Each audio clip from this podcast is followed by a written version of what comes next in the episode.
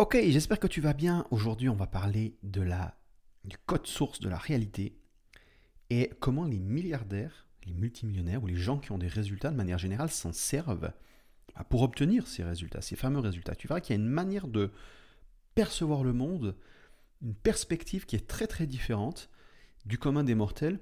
Moi qui me fascine depuis des années, que j'étudie en profondeur depuis des années, et je vais faire de mon mieux pour te le transmettre à travers ce podcast. Donc, Qu'est-ce que je veux dire quand je parle du code source? Donc il n'y a rien d'ésotérique, on va rester le plus pragmatique, le plus terre à terre possible, c'est tout l'intérêt justement de, de, cette réflexion. Et donc, pour comprendre ce code source, déjà pour comprendre qu'il existe, il suffit d'observer la nature. Tu regardes la nature et euh, tu, tu peux constater une organisation de la nature. Par exemple, tu prends un arbre, il va posséder les mêmes caractéristiques que tu sois en France, au Japon ou en Ouganda racines, un tronc, des branches, des feuilles, des écorces. Tu peux observer euh, la loi de la gravité qui fonctionne de la même manière partout dans l'univers. En tout cas, jusqu'à preuve du contraire, la gravité, on arrive à la prédire. Un être vivant, par exemple, va naître et grandir selon un template prédéfini. D'accord? On est, on est quelques cellules qui grandissent, qui s'amassent et qui forment un corps et, et de manière plutôt régulière. Je veux dire, d'un être humain à l'autre, on est tous uniques, mais tous similaires. Euh, on a plus de similitudes que d'unicité. On a tous deux yeux, un nez, une bouche, à, part quelques malformations ou accidents ou problèmes. De manière générale, on est, on est euh, très similaires. D'accord Donc il y a une organisation. Et cette organisation, c'est et ça, c'est une grande question que la science se pose. D'ailleurs, il y a des études controversées, des, enfin, des, hypothèses, notamment une, hypothèse controversée qui s'appelle les champs morphogénétiques. Il y a des recherches très sérieuses là-dessus, qu'il s'agirait en fait de, de, champs qui contiennent la mémoire de la nature. Mais comme s'il y avait voilà, le, bah, fameux code source qui dit bon ben voilà, euh, un humain, euh, ça ressemble à ça, un chat, ça ressemble à ça, un arbre, ça ressemble à ça. Après, il y a différents types d'arbres, différents types d'humains, différents types de chats, euh, peu importe. Mais on a une sorte de code source de qui, qui une sorte de, mémoire de la nature qui fait que les choses euh, se, répètent selon des schémas préétablis. Et ça, c'est très important à comprendre. Euh, et, ces schémas, ils sont autant abstraits que concrets. On va y revenir. Et donc, euh, ce, que, je disais, c'est que l'important, c'est pas d'expliquer où sont, où est stocké ce, code source, parce que honnêtement, j'en ai absolument aucune idée. Et la science elle-même n'a pas de réponse exacte à ça. On a des hypothèses. Ce qui est important, pour nous, c'est de constater son existence. C'est d'avoir conscience qu'il existe des schémas. Alors après, on peut, encore une fois, on peut avoir des croyances spirituelles ou religieuses derrière cette, organisation, que comme quoi Dieu aurait peut-être un destin pour nous, ou que, voilà, il y a peut-être des, des, raisons scientifiques à ça. Chacun peut avoir des croyances par rapport à ça. On ne va pas en débattre là-dessus. Moi, ce qui m'intéresse, c'est que ça existe, c'est que c'est évident, et celui qui ne croit pas en l'organisation de la nature, il a un sérieux problème de, compréhension du monde. On est d'accord jusque-là, j'espère. Donc la nature s'organise selon des principes, selon des règles. Si tu sautes par la fenêtre, dans 100% des cas, tu vas t'écraser lamentablement, sauf si tu as, euh, je sais pas, une, combinaison euh, wingsuit ou un parachute ou ce genre de choses qui permettrait de, favoriser la portance de l'air. Mais encore une fois, c'est en comprenant c'est euh, ce code source, ces lois de l'univers, qu'on peut euh, fabriquer ce genre d'outils. On va justement y revenir. Donc, quel rapport avec le business et l'argent Tout a un rapport avec ça. Tout est, tout, comprendre ça, c'est, fondamental si tu veux des résultats. Et, euh, les, flux monétaires, notamment, sont soumis à ces lois, d'accord? Comme tout ce qui existe sur cette planète. Si tu n'as pas, et là vraiment, j'insiste, si tu n'as pas les résultats que tu désires quelque domaine qu'il soit en ce moment, c'est parce que tu es en résistance à une ou plusieurs des lois de la nature. C'est ça, c'est une loi de base, c'est un fondamental. C'est-à-dire, c'est que tu fais quelque chose de faux. Et faire quelque chose de faux, c'est faire quelque chose qui n'est pas en accord avec la réalité. Et quand on fait quelque chose de faux, c'est parce qu'on croit qu'on fait quelque chose de juste, mais en fait c'est faux. C'est-à-dire qu'on a une, croyance erronée sur le monde. Et c'est ce que j'appelle l'illusion. Il faut comprendre que notre cerveau est trop primitif pour saisir la complexité du monde. On croit qu'on voit la réalité, mais ce qu'on voit, c'est qu'une illusion, une interprétation. D'accord Forcément, euh, le, monde est beaucoup plus complexe que ce qu'on peut le concevoir. Et, et ça, même quand on le dit, tu me dis oui, c'est évident, mais intuitivement, malgré tout, on est quand même euh, sujet à nos biais. Et, euh, et le problème, c'est que quand tu as le biais de confirmation, si tu crois que quelque chose est vrai, tu verras des preuves partout que c'est vrai. Tu prends un complotiste qui est convaincu d'un certain complot, il verra les preuves que c'est vrai, il va recouper tout un tas d'éléments, qui dit ouais voilà la preuve que. Mais en réalité, le cerveau est très bon pour combler les trous et, euh, tirer des conclusions hâtives. Et euh, il y a des complots qui sont vrais, il y a des complots qui sont faux. C'est pas tout noir, c'est pas tout blanc. Maintenant, souvent il y a des extrêmes et souvent des gens qui s'enferment. Si tu t'enfermes et que tu vois du complot partout, il y en a probablement pas autant que tu penses on peut, d'ailleurs parler du rasoir de cam, mais bon, je ne vais pas rentrer trop dans le détail ici, mais on pourrait utiliser des outils que je vais te parler tout à l'heure pour justement te prendre conscience qu'il y a beaucoup de, choses que tu penses vraies qui sont fausses, et c'est ce qu'on veut faire, d'accord? Donc, euh, j'aimerais peut-être te donner un petit, une petite exercice mental où tu peux le faire en vrai si tu veux, pour te faire prendre conscience à quel point tu ne comprends pas et tu ne peux pas saisir la réalité. Il suffit que tu imagines des billes quand, je sais pas si tu as joué au billes quand tu étais petit, euh, ça dépend de la génération. Moi, j'ai, moi, j'ai 35 ans cette année, 36 ans cette année, euh, donc je, l'époque on jouait aux billes. Et donc, tu prends une poignée de billes dans ta main et tu les lances.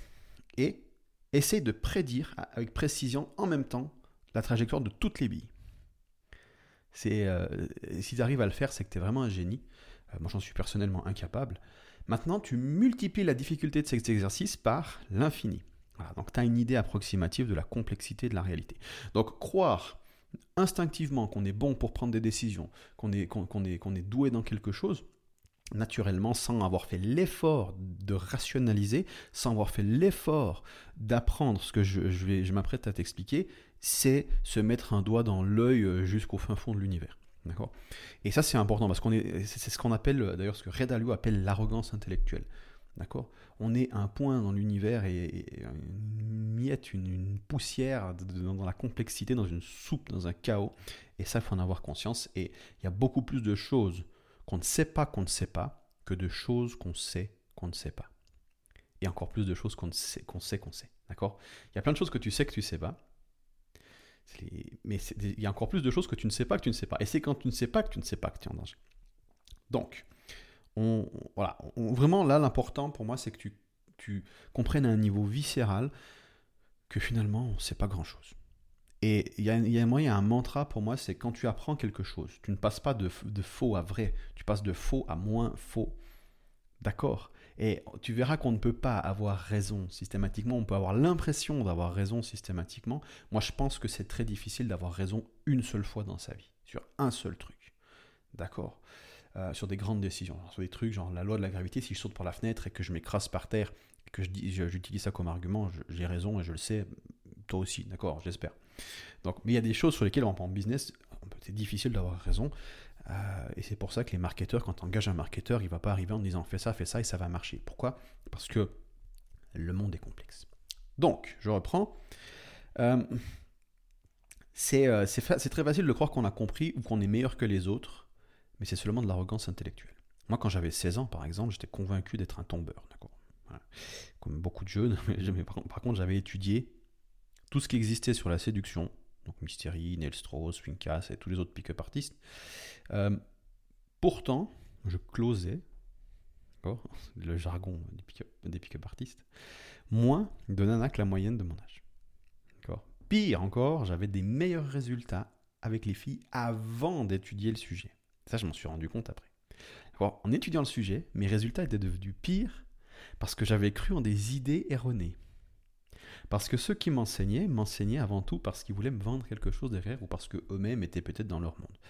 Ou peut-être que j'avais mal compris ces idées. Et du coup, ça m'a retiré mon bon sens. Et donc, j'ai eu de moins bons résultats. D'accord? Donc, quand j'ai pris conscience que je n'étais pas aussi doué que ça avec les filles, j'ai fait un pas vers la vérité. J'ai pris conscience et j'ai pu donc, une fois que j'ai pris conscience, améliorer ça. Et je pense que j'ai davantage progressé en 4 semaines, les 4 semaines qui ont suivi cette prise de conscience, que toutes les années, d'études sur la séduction. Parce qu'il y a plein d'idées. Le problème, c'est pas ce que tu sais pas. Le problème, c'est ce que tu crois vrai et qui est faux. D'accord? C'est tes convictions. Le les convictions, c'est le mal. C'est le danger absolu des bonnes décisions. Et tu peux le voir. Et moi, c'est un truc que je vois systématiquement sur le web, dans les commentaires ou euh, quand je reçois des mails régulièrement de personnes qui m'expliquent pourquoi ça ça va pas marcher ce que je fais, ou ils arrivent, ils sont convaincus d'un truc, et j'arrive à limite voir de qui ils ont entendu ça, parce qu'il y a des idées qui circulent d'un mentor, d'un formateur à l'autre, et donc je sais qu'il l'a entendu, mais je sais qu'il l'a pas pratiqué, parce que la manière dont il l'explique, il est, euh, complètement erroné sur plein de, points, et tu vois qu'il est juste convaincu de son truc parce qu'il l'a entendu d'un gourou, d'une autorité, et, euh, c'est comme ça, comme moi quand j'avais 16 ans, bah, tu te fais retirer ton bon sens, et tu te mets à faire des choses qui ne marchent pas. Et je suis convaincu que euh, beaucoup arriveraient mieux à lancer un business sur le web en écoutant personne qu'en suivant des formateurs. Donc c'est vraiment le, monde de l'information, c'est le fast-food euh, de, de, de l'information. Je, suis désolé de dire ça comme ça, je, je, sais, je suis dans cette industrie depuis 12 ans et je, redouble d'efforts pour vous donner les informations les plus efficientes possibles, les plus utiles possibles, les plus véridiques possibles, qui sont forcément moins sexy. Tu verras que ce que je vais te raconter, c'est pas très sexy. Euh, et, euh, et je, toujours, je prends avec des pincettes ce que je dis, parce que voilà, parce que la pseudo-science ou les grandes vérités noires ou blanches sont toujours plus sexy, plus voilà. Et j'essaie de, de, de, packager ça de manière à intéresser un maximum de monde, mais forcément, euh, j'ai fait le choix de ne pas être aussi populaire que, que, mes congénères, parce que je veux vraiment transmettre les choses dans lesquelles je crois et ce sont pas des idées qui sont extrêmement virales. Ma foi, moi, c'est comme ça que, que, que, je conçois les choses. Donc, petit spoiler si tu n'as pas les résultats que tu veux, alors tu n'es pas aussi bon que tu penses. Et c'est parfaitement OK. L'important, c'est d'en prendre conscience. Donc mesure. Et c'est pas une mesure absolue, parce que tu peux avoir des gros résultats parce que tu as eu de la chance aussi, et du coup tu crois à tort que tu es doué, surtout en business, c'est très fréquent. Par contre, quand tu arrives à répéter tes résultats de manière régulière sur les années, tu peux dire, voilà, je sais que je suis au moins aussi bon que ces résultats-là, parce que je l'ai fait deux fois, trois fois, quatre fois. Petit, euh, petite parenthèse, je préfère, euh, si je dois choisir un coach ou un, consultant, prendre un consultant qui a pendant 15 ans, 20 ans gagné 10, 20 000 balles par mois et qui m'explique comment il a fait, que de prendre un consultant qui, gagne, euh, a gagné une fois avec un business 1 million. Parce que là, dans ce cas de figure, il n'a pas prouvé que c'était pas grâce à la chance. je veux qu'un consultant, qu'un entrepreneur, qu'un formateur, qu'un mentor ait au moins répété trois fois son succès sur les 10 années je préfère un petit succès répété qu'un gros succès euh, unique. Voilà. Parce que ça élimine le facteur chance. Donc, des gros succès répétés, c'est encore mieux, évidemment. Mais très important, pose-toi la question quand tu travailles avec quelqu'un, est-ce qu'il a répété ce qu'il sait faire? Si c'est vraiment, si tu veux faire 10 000 balles par mois, trouve quelqu'un qui gagne 10 000 balles par mois. D'accord? Moi, je le fais depuis 12 ans. Je gagne, je gagne depuis 12 ans ma vie sur le web. Donc, je sais comment le répéter. Je suis pas millionnaire, mais il y a des millionnaires qui ont fait qui ont fait qu'une seule fois un grand coup et qui sont, ils pensent être capables de le répéter, mais qui n'en sont pas capables. Moi, je sais que je suis capable de répéter ce, résultat encore et encore et encore pour moi et pour mes clients. Voilà, et je sais que je suis capable de plus de 10, 20, 30, 40, 50 000. Donc, comment les milliardaires, là c'est là on rentre un petit peu dans le jus, comment les milliardaires lisent la matrice? Quel est leur secret? Donc déjà, pour résumer jusqu'ici, pour qu'on soit sur la même longueur d'onde, premièrement, la réalité possède un code source, d'accord? Deuxièmement, c'est impossible d'avoir des résultats en allant à l'encontre des lois du code source. D'accord Donc si tu essaies de violer les lois de la réalité, ça va pas marcher. Si tu veux t'envoler et que tu n'as pas euh, construit un moteur avec des ailes ou un truc du style, tu vas t'écraser parce que tu essaies de violer la loi de la gravité. Donc c'est impossible d'avoir des résultats en allant à l'encontre des lois du code source. Troisième point, la réalité est trop complexe pour le cerveau humain. Et donc, le cerveau fabrique une illusion de réalité afin de naviguer dans la complexité.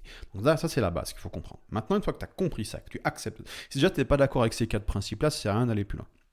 Donc faut être, être d'accord avec ça. Voilà. Les milliardaires, eux, ils ont compris ces, ces principes-là mieux que n'importe qui d'autre. D'accord? Et euh, ce qui est intéressant, c'est que s'il est humainement impossible de saisir la complexité de la réalité, il existe un outil pour y naviguer. Le fameux compas dont je te parlais tout à l'heure. Et euh, ce qu'il faut comprendre, c'est qu'en business, tu n'as pas besoin de faire de, pour faire de l'argent, tu n'as pas besoin de prendre des décisions qui sont 100% justes. Ça n'existe pas. Personne n'en est capable. Tu as seulement besoin de prendre des décisions légèrement meilleures que le marché, légèrement meilleures que tes concurrents. D'accord? Et donc il nous faut des outils qui nous permettent de voir la réalité avec plus de précision que nos concurrents. D'accord? Et euh, moi, j'ai beaucoup étudié Charlie Munger, Warren Buffett, Red Dalio, Elon Musk et d'autres. Et tous utilisent exactement la même boussole pour prendre de meilleures décisions. Je vais te donner quelques citations. Je vais te faire va voir si tu arrives à, voir l'idée derrière et ensuite je t'en parle. Donc Charlie Munger, il donne un indice ici. Il dit Vous n'avez pas à tout savoir. Quelques grandes idées portent la majeure partie de la cargaison. Red Dalio, qui a le plus gros hedge fund au monde, il nous dit Les principes sont des vérités fondamentales qui servent de fondement pour les comportements qui vous donnent ce que vous voulez dans la vie traduit de l'anglais.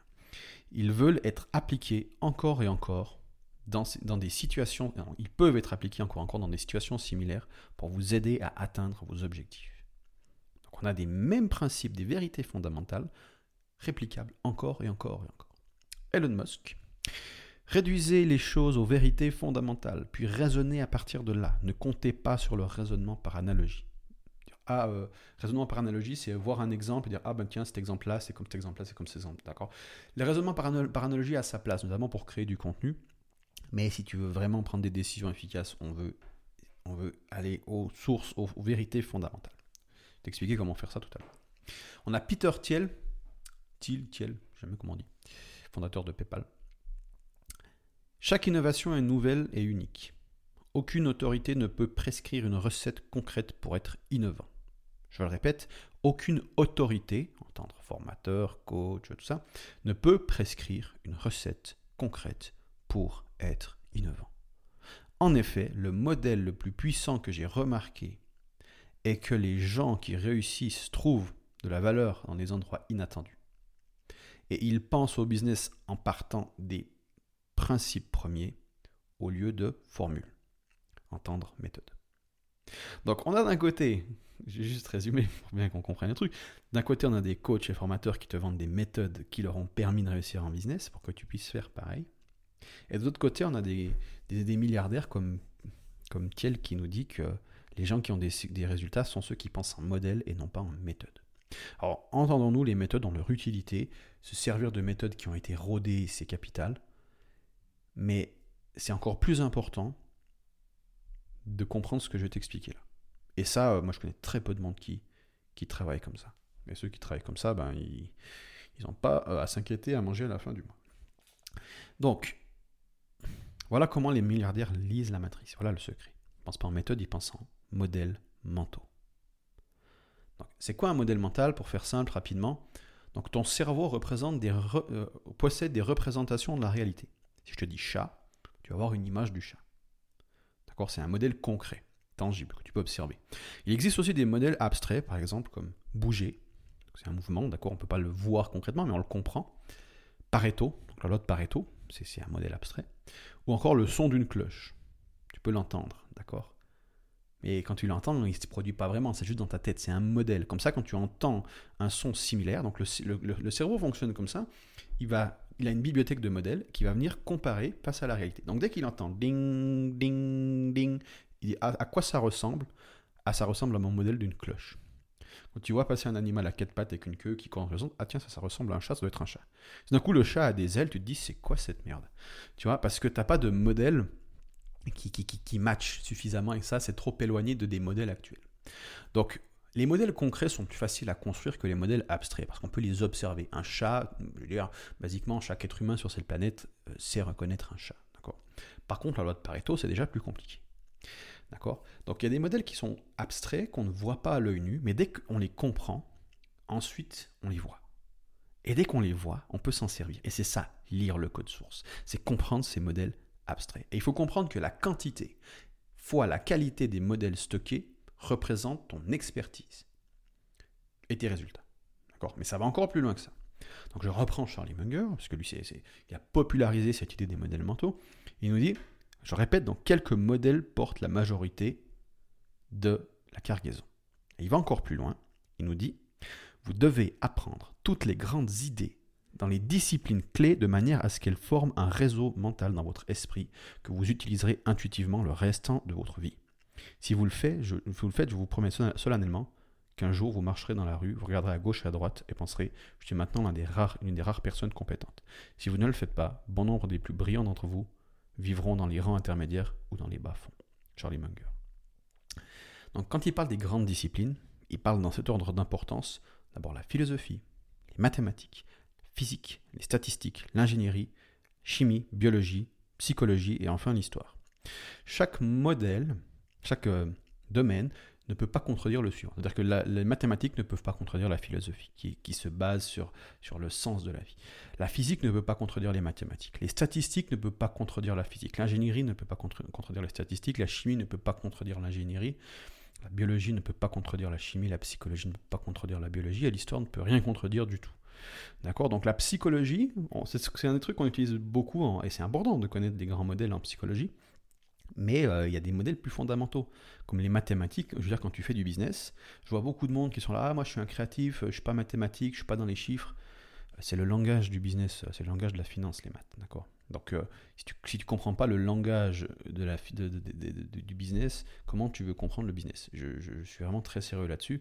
Si je dois choisir entre psychologie ou mathématiques, je choisis les mathématiques en premier pour faire du business. Parce que la première chose que tu regardes, et tu, le vois, hein, des gens qui ont des résultats, tu, la première chose qu'ils disent, c'est qu'une question de mathématiques, en fait. Et ils te font un calcul euh, genre euh, nombre de ventes fois le prix de la, des ventes fois la rétention, etc. voilà, c'est des maths et c'est une question de, voilà, de, dire voilà, combien j'ai besoin de faire d'appels pour avoir euh, tant de ventes. Pour, et donc tu calcules tes taux de rétention, tes taux de, tes taux de conversion, tes taux de clics. C'est mathématique.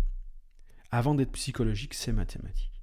D'accord? Donc on, on cherche à résoudre les problèmes en utilisant les disciplines les plus simples. D'abord la philosophie, ensuite la mathématiques, physique, statistique, ingénierie, chimie, biologie, et ensuite, on a des modèles à l'intérieur de euh, ces, différents, euh, différentes disciplines.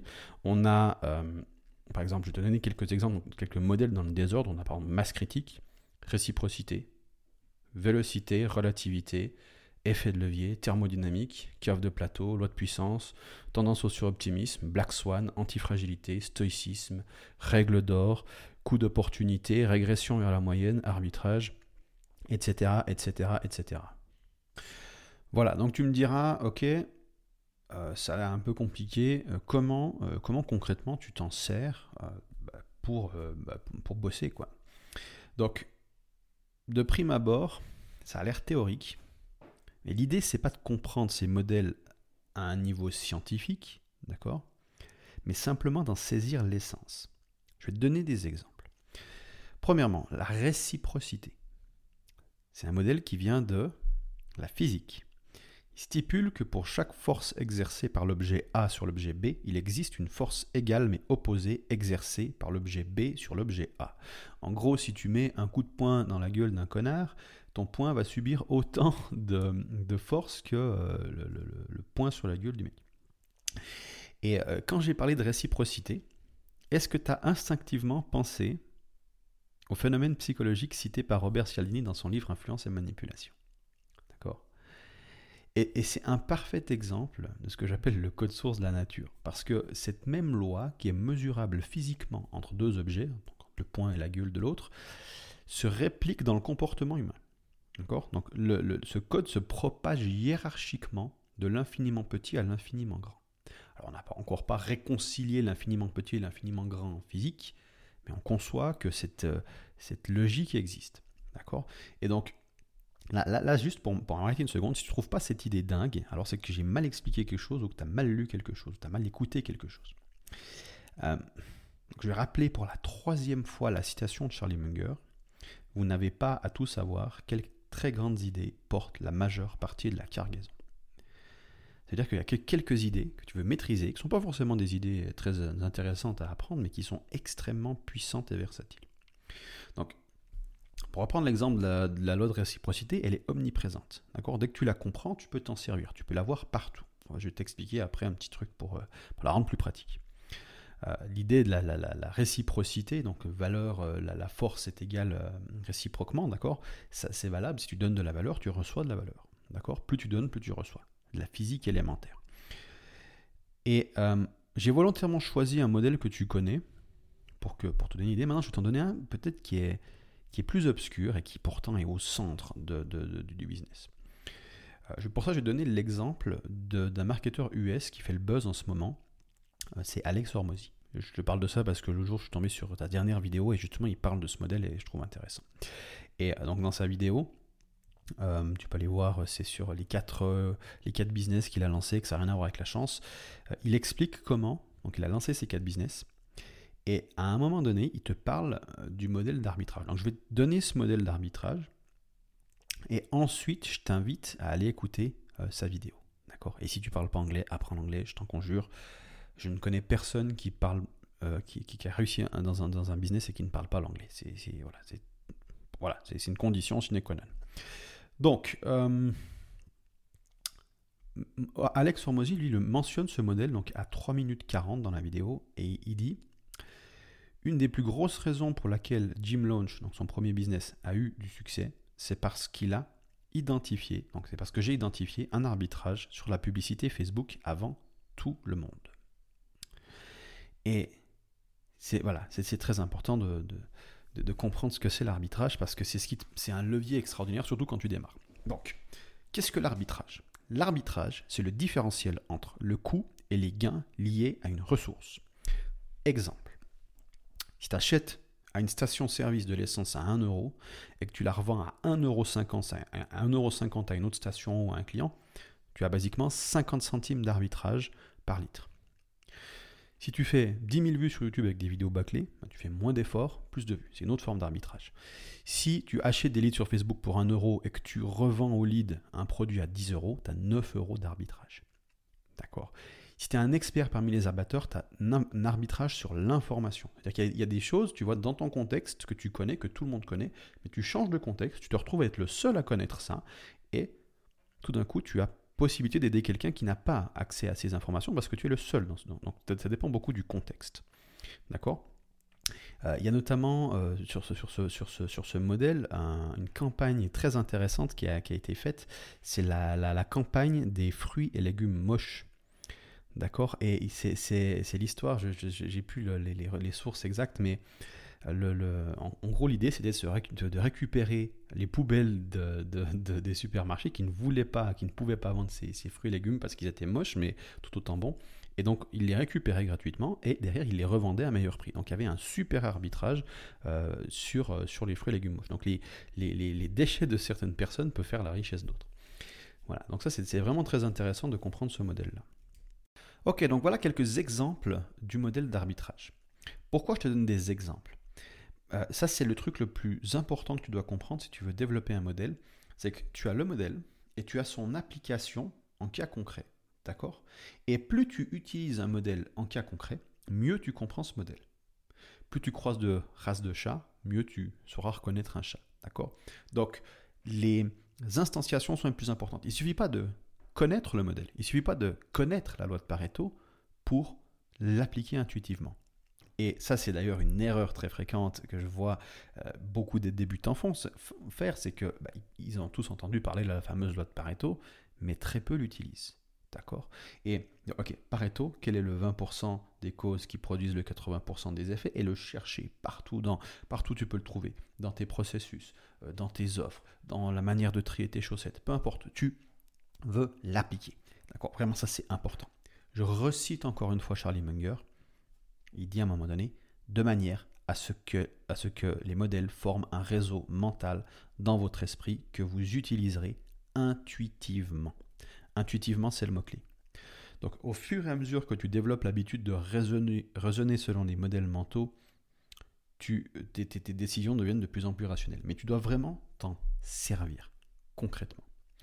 Euh, voilà. D'ailleurs, un moyen de rendre les modèles pratiques, utilisables, parce que tu vois, l'arbitrage, ça reste quand même un, modèle relativement euh, théorique. On va, qu'est-ce qu'on va faire? On va formuler autour du modèle un principe ou une question.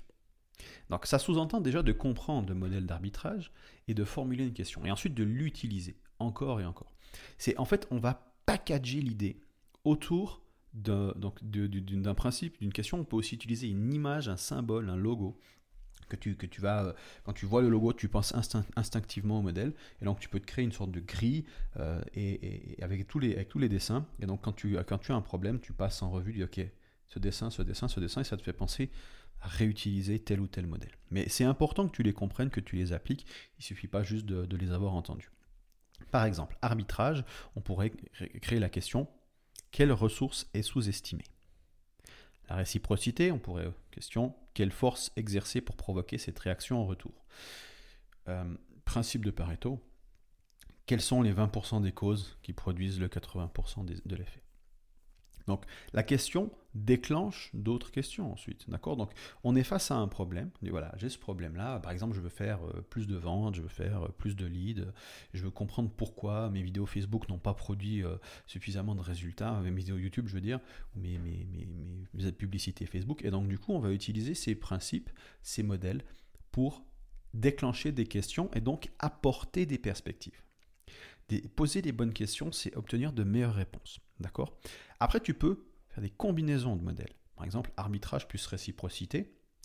Quelles ressources sous-estimées offrir pour provoquer cette réaction en retour? D'accord? Donc on comprend qu'il y, a des choses qui sont sous-estimées. Voilà, il y a un, truc qui est sous-estimé par une catégorie de personnes, donc on, le prend pour, pour trois fois rien parce qu'ils le vendent pour trois fois rien. Et de l'autre côté, on l'offre. Je sais pas, je donne un exemple, bah, tiens, il y a des œuvres d'art qui sont que, que, des personnes se débarrassent parce qu'ils pensent que, que ça, ça vaut rien et en fait ça vaut très cher. Et il y a une autre catégorie de personnes qui est extrêmement éduquée sur ce type d'œuvres d'art et donc du coup on va leur offrir ces œuvres d'art. Ça coûte pas forcément très cher, mais ça peut être une valeur sentimentale. Je sais pas, tu as un peintre, peut-être pas très connu, tu vois, mais qui est pour, un, pour une minorité, pour une niche de connaisseurs, et c'est un peintre extraordinaire. Et la plupart des gens vont se débarrasser de, tableaux, alors qu'en fait, c'est des tableaux qui sont devenus extrêmement rares. Bah, ce peintre est mort depuis des années, et cette niche de connaisseurs cherche à les acquérir, tu vois. Et donc, du coup, tu as accès à, à plein de gens qui ont euh, tel peintre, euh, des tableaux de tel peintre, tu peux les récupérer pour, je sais pas, 5 euros et tu vas les offrir à quelqu'un d'autre en retour. voilà, euh, voilà ce tableau. Et donc, eux, ils vont pas forcément te payer, mais ils vont peut-être te donner quelque chose d'autre en retour. Et donc, tu vas générer un effet de réciprocité disproportionnel par rapport à ce que tu as donné. D'accord?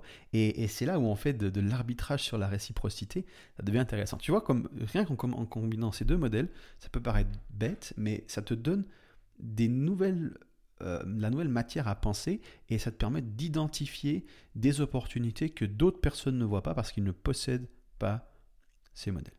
D'accord? Et donc quand tu possèdes un arsenal de modèles, tu vas pouvoir vraiment observer les problématiques de ton business sous différentes perspectives. D'accord? Et, euh, et voilà. Et donc du coup, comme ces modèles-là sont naturellement alignés avec la nature, avec la réalité, tes questions seront beaucoup plus pertinentes et donc tes réponses seront beaucoup plus rationnelles. D'accord?